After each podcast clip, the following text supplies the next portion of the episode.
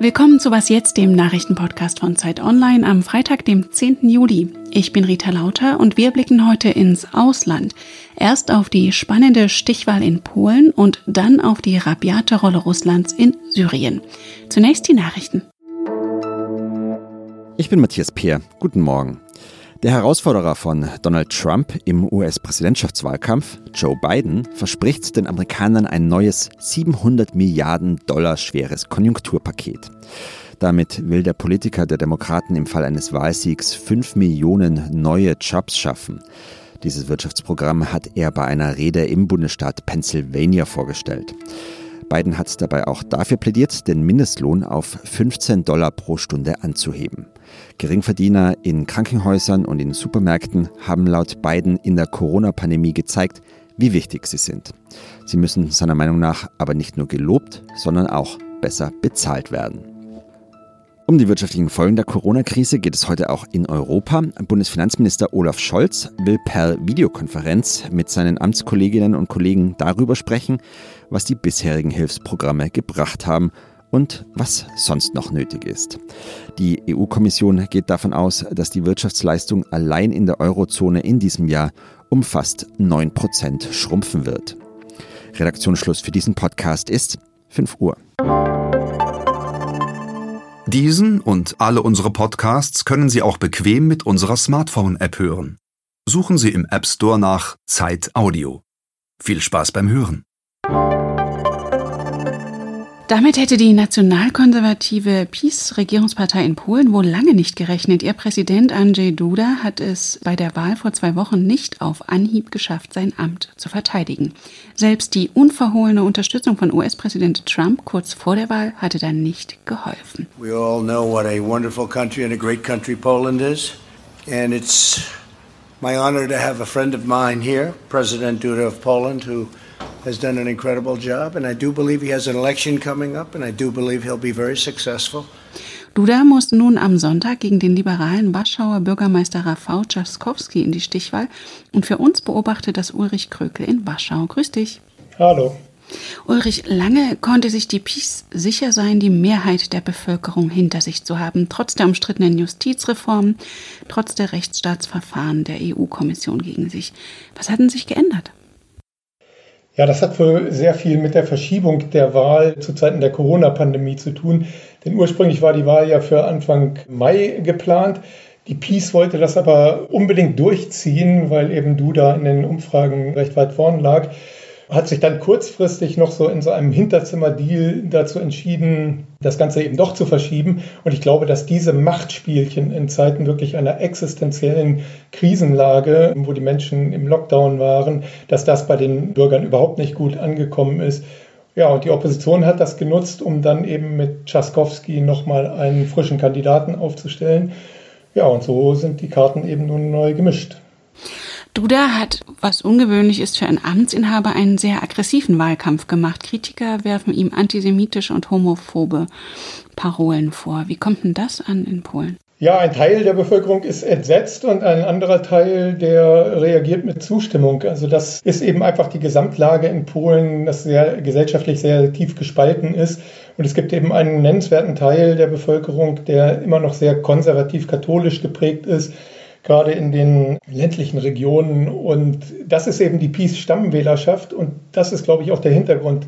Duda versucht eben genau diese Stammwähler auf Teufel komm raus zu mobilisieren. Denn die erste Runde hat ja gezeigt und vor allem die aktuellen Umfragen zeigen, dass das Rennen am Sonntag vollkommen offen ist. Also das steht wirklich bei 50 zu 50 spitz auf Knopf. Und da können dann wirklich einzelne Stimmen den Ausschlag geben.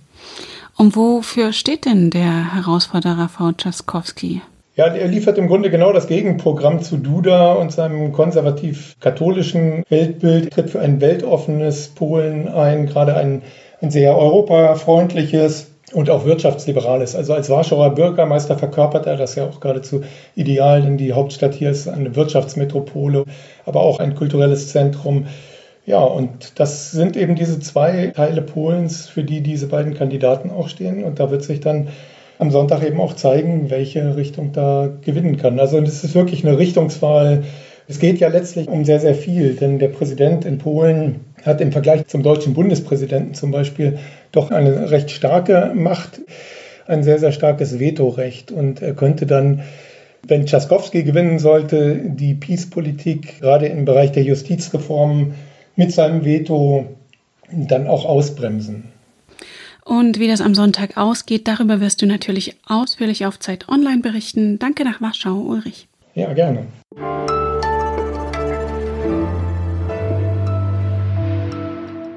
Und sonst so?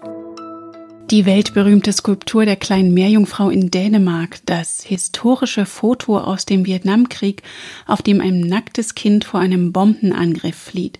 Sobald Facebook Nacktheit sieht, greift gnadenlos die Löschroutine. Doch nach Auffassung der Plattform sollen sich offenbar nicht nur Menschen züchtig bedecken, sondern auch Tiere. Diese Erfahrung musste jetzt ein britischer Pensionär machen. Er hatte einen Livestream von nistenden Baby-Eulen veröffentlicht. So viel für Facebooks Algorithmus, dem war das Federkleid der Vögel offenbar zu leger. Wegen Nacktheit wurde der Stream gleich zweimal für 48 Stunden gelöscht. Um durch die strengen Kontrollen zu kommen, müssen die Vögelchen also wohl erst noch erwachsen werden und sich etwas mehr Gefieder zulegen.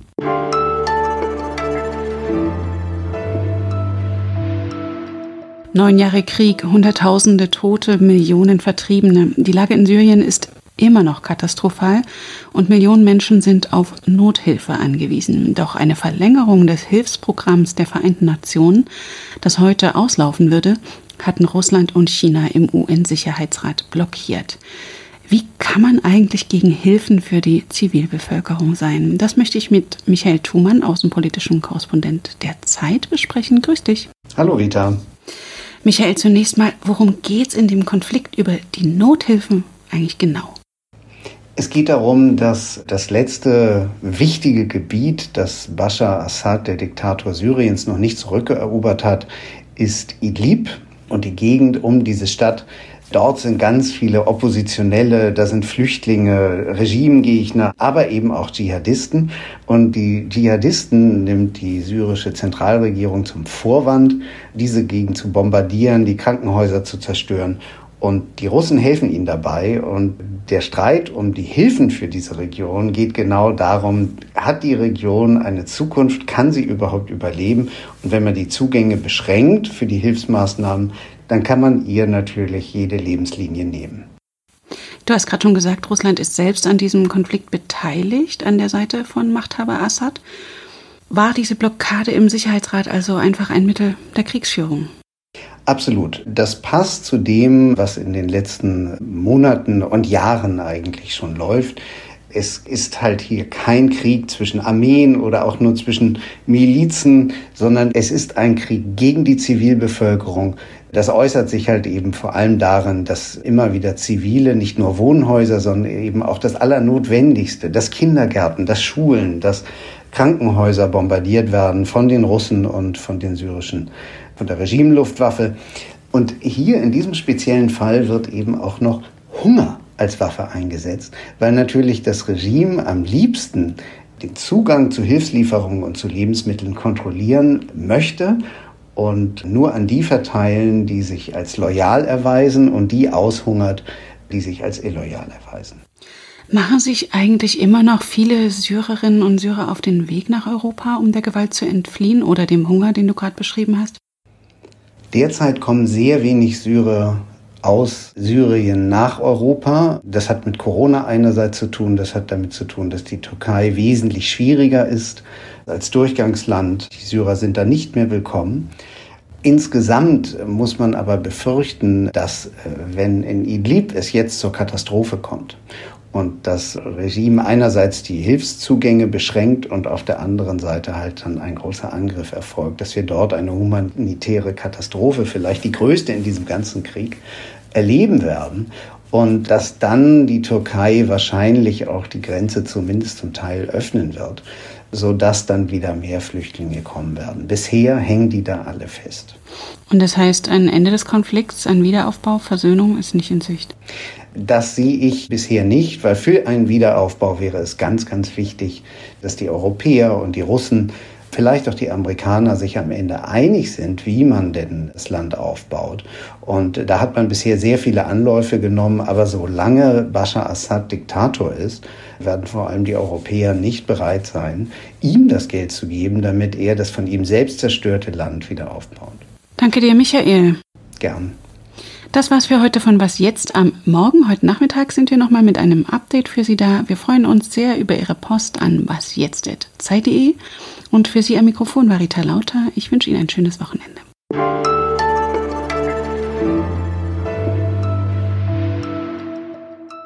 Wohin sind eigentlich die meisten Syrer geflohen?